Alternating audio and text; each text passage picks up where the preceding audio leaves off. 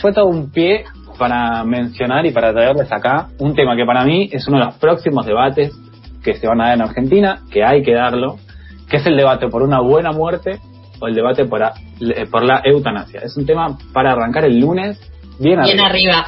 No, y me encanta cuando decís como una buena muerte, como una, muerte, con todas las letras. No, pero no, no decimos de una buena muerte espectacular. Claro, hablando, sino de morir dignamente. Dignamente, sí. Este, primero que nada quería arrancar para, o sea, por contarles que para esto me, informé mucho, salí bastante, hablé con especialistas en bioética, hablé con personas que lamentablemente atravesaron circunstancias vinculadas con este derecho eh, y no es una opinión fundada. O sea, bueno, la columna es una opinión, a fin de cuentas, pero es una, una opinión fundada. Como dijo Borges, quería arrancar con una cita, morir es una, una costumbre que suele tener la gente. Me encantó empezar así, porque lo, único, que, ¿eh? lo único que se sabe con certeza es que el humano se va a morir. O sea, es algo claramente natural. La canción de la renga. La muerte está tan segura de vencer que nos da toda una vida de ventaja. bueno, todos tienen la renga en nuestra vida, perdón, Joco. Sí, o sea, es una cuestión que es claramente natural y por la que todos vamos a pasar en algún momento. Incluso, para ponernos un poco más filosóficos, ser mortales es de las cosas que más nos define como seres humanos. O sea, si no nos muriéramos, seríamos más robots que otra cosa. Sí, muchas veces no. Eh, te hago un paréntesis, también es parte del humor popular, digamos, eh, eh, esta idea de, de, bueno, de que la muerte nos llega a todos. Está el dicho ese de que los cuernos y la muerte no se salva a nadie, por ejemplo. Muy deconstruido ese chiste, la verdad. Bienvenidísimo al aporte. Sí, sí, muy atado a la monogamia y, al matrimonio, seguramente. Pero, pero forma parte de, una creencia, digo, lo, mismo también pensar esto de la ley de la vida, de que uno crece sabiendo que eh, sus abuelos, eh, o sea, va a vivir la muerte de sus abuelos, de sus de sus padres y que cuando ese orden se, se cambia, como que bueno, eh, es un poco traumático. Pero bueno, sí, es un tema que, que está presente en, en, nuestra vida, obviamente, pero que al mismo tiempo no solemos pensar en profundidad porque inmediatamente nos da como angustia o miedo eh, y al toque como que salimos de ahí. Pero está bueno empezar a sacarle de a poco el tabú, porque claramente es algo que, está ahí y que va a estar ahí desde el principio de la vida hasta el fin, o de la humanidad. En estos días en los que lo vemos tan de cerca constantemente que debido a los protocolos también muchas veces no nos podemos despedir correctamente eh, de las muertes, me parece muy relevante traer este tema. Todos tenemos un derecho a una buena muerte o a una muerte digna. Es un tema muy difícil de tocar, es un tema tabú, pero no por eso hay que dejar de mencionarlo. O sea, la muerte es una parte crucial de la vida, aunque suene contradictorio, porque nos ordena el ciclo. O sea, si viviéramos 500 años, ¿a qué edad te casarías? ¿a qué edad terminarías el colegio? O sea, es algo que claramente está ahí y te ordena. Quería hablar principalmente del derecho a la muerte porque es un tema polémico que está atravesado eh, por el derecho a la libertad, el derecho a la autonomía, que aunque sean palabras que hoy estén más que nada en boca de libertarios o discursos de derecha, quizás más vinculados a lo económico, son derechos que obviamente no se pueden perder de vista. Así como hubo una campaña por el matrimonio igualitario que amplió los derechos en favor de la decisión de con quién casarse, una campaña por la interrupción legal del embarazo, en favor de la decisión de tu propio cuerpo de gestar o no, me parece interesante pensar una campaña de la eutanasia como ampliación de derechos por sobre la decisión de tu propia muerte. También son los mismos grupos los que se oponen a estas campañas, más que nada con fuertes pensamientos religiosos, de lo sagrado de la vida eh, y de la vida del prójimo que no la puedes quitar, pero bueno, ninguno de estos derechos se consiguió sin luchar.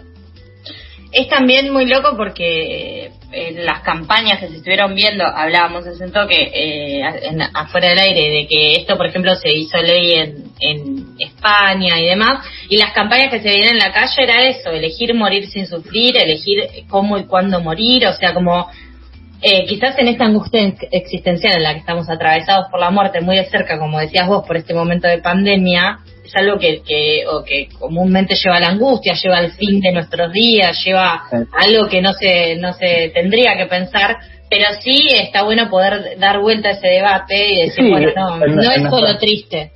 En nuestra cultura occidental es muy eh, de verlo con tristeza, pero en muchas culturas se festeja. En México el Día de la Muerte es un día festivo. Sí, y también eh, pensando, bueno, en, la época que nos tocó vivir, eh, gracias a los avances tecnológicos y de la medicina, digo, la esperanza de vida aumentó mucho en comparación a, siglos anteriores y, trae estos debates también, por ejemplo, eh, al estar en un estadio más avanzado de edad y al tener otros problemas, el, el, cuerpo humano, muchas veces es necesario pensar, bueno, si seguimos viviendo, ¿en qué condiciones? Claro, ¿qué tipo de vida tenemos? ¿Vale la pena eso? Sí, sí, sí. Bueno, la eutanasia viene en sí, o sea, significa eu, significa bien o bueno en griego, y thanatos significa muerte, o sea, es literalmente buena muerte. Es la acción que acelera o provoca la muerte de un paciente cuyo sufrimiento es incontrolable. Se pueden establecer diferentes parámetros, pero el consenso general es que el paciente que la decida debe haber sido diagnosticado con poco tiempo de vida restante o vida de muy mala calidad. Aunque la calidad es un término muy subjetivo, suele estar asociado a pacientes terminales. Pasa que también es un debate muy atravesado por conceptos que se debaten y se debaten por la filosofía hasta el fin de los tiempos. ¿Qué es calidad de vida? ¿Qué es la muerte? Y lo que decíamos antes. Es una palabra, la eutanasia, que tiene una carga de sentido bastante negativa, pero que me parece a mí, a través de este tipo de luchas, a este tipo de, luchas simbólicas, traerlo acá, hablarlo, de a poco se va revirtiendo esa carga simbólica. La eutanasia, para que quede claro, es activa y directa. No es dejar de alimentar a alguien o de, hidratarlo porque eh, alguien que lo necesita, porque eso no es eutanasia, es simplemente homicidio, dejar de, alimentar a alguien. O sea, no existe la forma pasiva de eh, la eutanasia. También es abandono de persona, es como simplemente es una decisión, activa y directa. Es diferente también al suicidio asistido, que es otro concepto que vale la pena mencionar, mediante el cual el médico te prepara los medicamentos o los elementos necesarios, pero que los toma el paciente.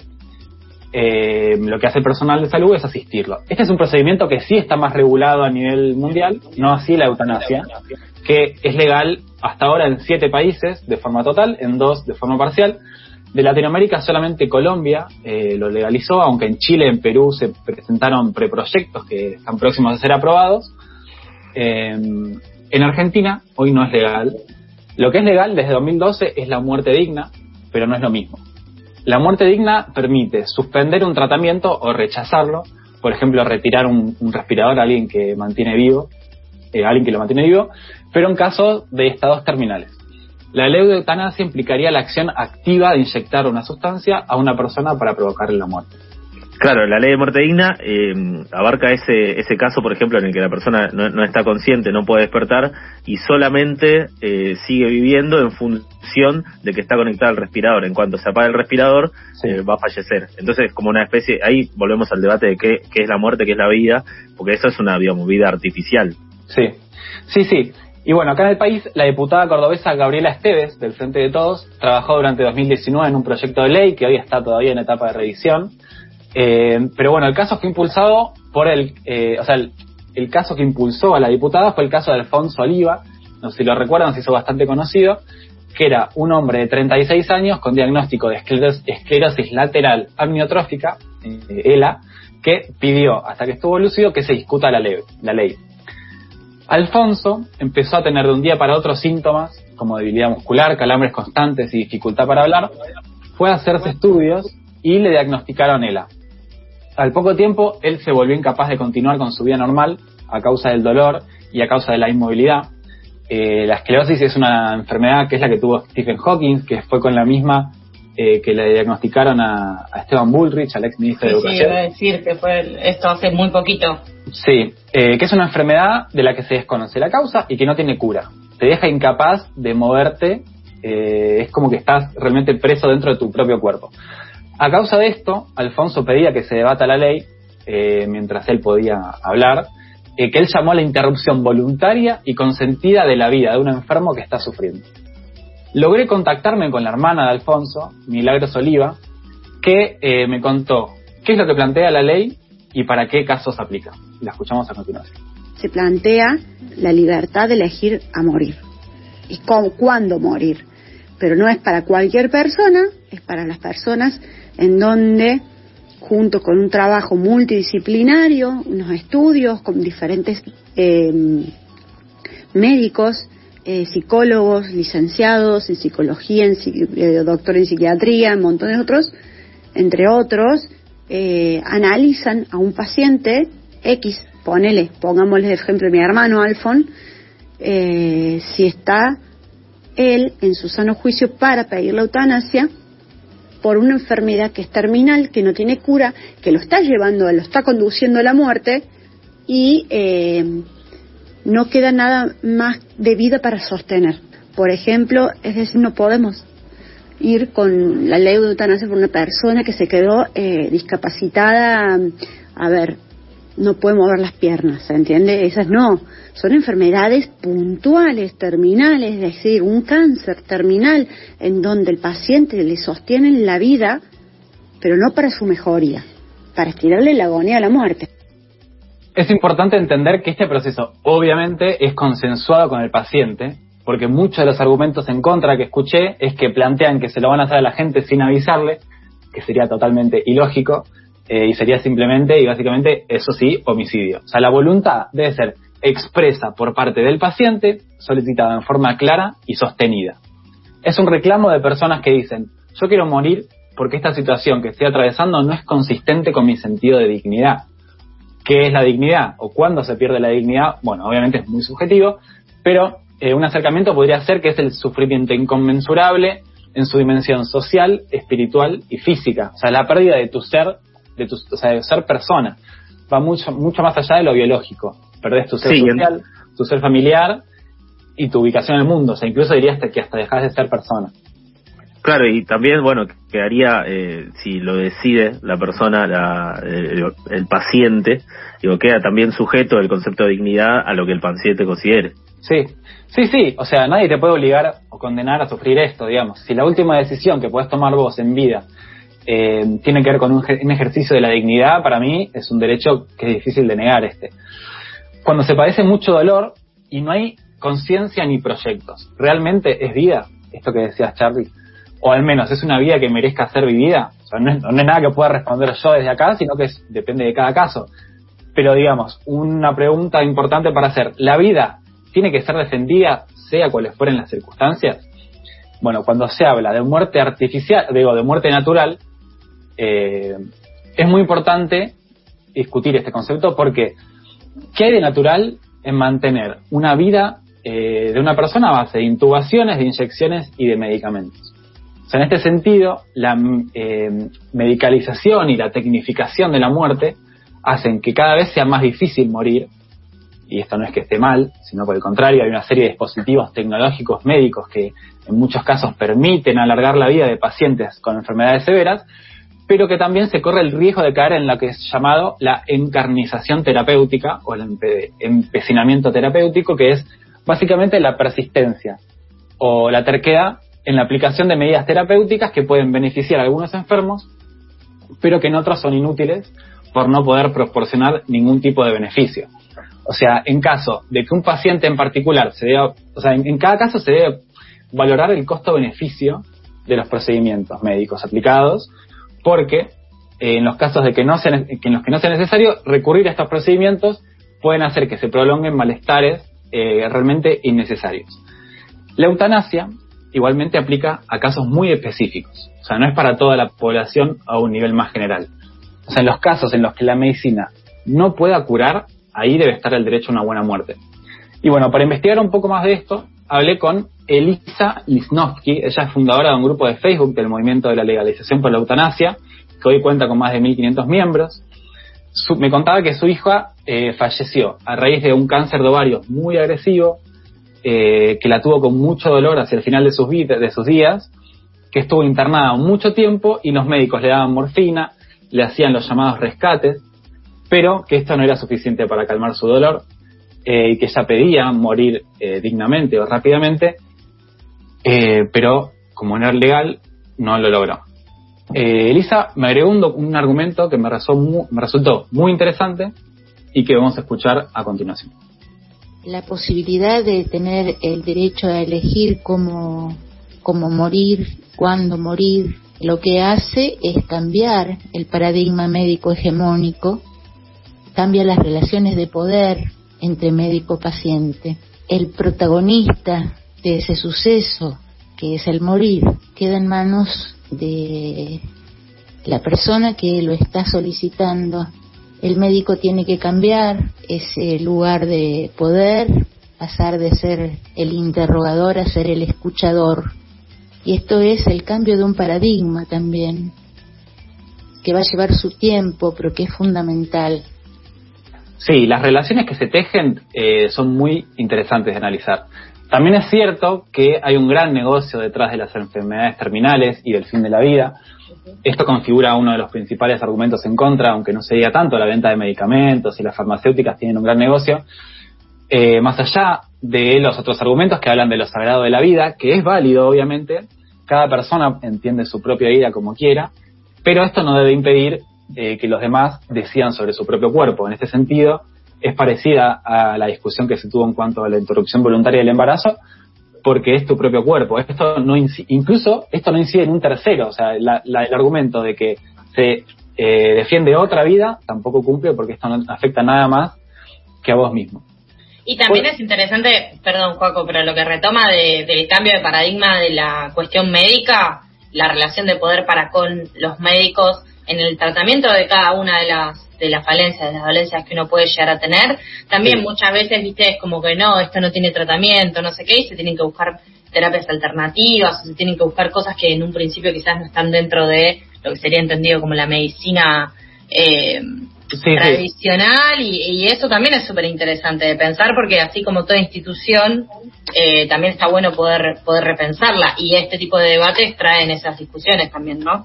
Sí, tiene que ver con entender a la medicina como una institución práctica y profesional que tenga que ver con el cuidado de una manera integral, digamos, no solo con curar a un paciente que está enfermo, sino eh, ojalá te pudiera curar siempre, pero muchas veces no se puede y en esos casos hay que aplicar eh, a un cuidado integral y esto implica una muerte digna y una muerte rápida. Por último, eh, hablé con Elisa que me contaba un último argumento. En los países en que se ha legislado la eutanasia, lo que se puede observar es que en realidad no acorta la vida de las personas enfermas, sino que suele prolongarla, ya que, bueno, disponer de esa salida el as, en la manga, por si acaso su sufrimiento se haga intolerable, les da una tranquilidad, una seguridad y les ayuda a soportar la enfermedad. Muchas personas que disponen de la opción de una muerte voluntaria no llegan a tomar la decisión y mueren de forma natural. Obviamente son muy importantes los cuidados para los casos en los que no sea la opción la eutanasia. O sea, por ejemplo, las personas con depresión o con dolores fuertes que por distintos motivos no tengan la eutanasia como solución, eh, deben ser abordados previamente. O sea, las problemáticas de base deben ser abordadas para que la solución que vean sean eh, otras. O sea, en esos casos no aplicaría claramente la eutanasia. Sí, también en ese sentido es importante aclarar que, bueno, vos eh, durante la columna también habías hecho la distinción entre eutanasia y suicidio. Existe una línea de prevención del suicidio, eh, la línea gratuita es el 135, sino también pueden llamar desde todo el país al 011 5275 1135 5275 1135. Sí, también cabe aclarar que para esta ley eh, aplicaría lo que es la, objeción de conciencia por parte de los médicos, o sea, si un médico eh, decide no hacerlo, no está obligado, lo que sí está obligado es a derivarte con alguien que sí lo haga. Eh, y bueno, para cerrar, me parece que siempre está bueno abogar por la ampliación de derechos que justamente amplían también libertades. y en este sentido me parece que la eutanasia es algo, un debate clave a tener de acá a los próximos meses un debate para poder repensar también la propia vida y en ese caso eh, su propia finalización, ¿no? En estos tiempos que corren, más que interesante los debates que trajiste hoy, Juaco, quedamos un poco medio pedaleando en el aire porque realmente es, aparte de información, las personas, las voces que trajiste eh, son personas que lo vivieron en primera persona y vieron el sufrimiento. Y así como uno cuando tiene seres queridos solo le desea lo mejor lo último que quiere ver y vivir con un ser querido es verlos en una eterna agonía, ¿no? Entonces, en cada una de las de los testimonios que trajiste, escuchábamos un poco de eso y ese motor de lucha también eh, por garantizar efectivamente muertes dignas en el caso de que así lo requiera, lo requiera una persona por estar sufriendo algún tipo eh, de dolencia y también pensar en qué tipo de vida te puede dar la sobrevida medicamentosa, ¿no? Sí, por último, a quien le interese seguir eh, investigando en este tema, hay un podcast muy interesante de las raras eh, al respecto. Hay un documental en el canal de Encuentro y hay varios episodios de gente de primera persona. por ejemplo, la muerte asistida o el derecho a vivir, que es una, participa una de las personas con las que hablé. Y bueno, se las recomiendo eh, si quieren seguir investigando sobre el tema. De una. Muchas gracias, Paco. ¿Vos, eh, Charlie, querías decir algo más? No, quería simplemente eh, agregar a lo que vos estabas diciendo, que bueno, eh, en relación a muchos derechos que se van reconociendo, como incluso sucedió con, con el aborto legal, seguro y gratuito, también lo que se pone en juego es la posibilidad de poder elegir un proyecto de vida y tomar decisiones en torno a ese proyecto de vida y una de esas decisiones sin duda es también cómo eh, finalizarla, cómo, cómo morir. Seguimos hasta la una eh, en Pasadas por Alto. Esta fue eh, la columna de Joaquín Bousoño, integrante del Instituto Internacional de Derechos Humanos, el hoy de los derechos humanos, hablando un poco de eutanasia.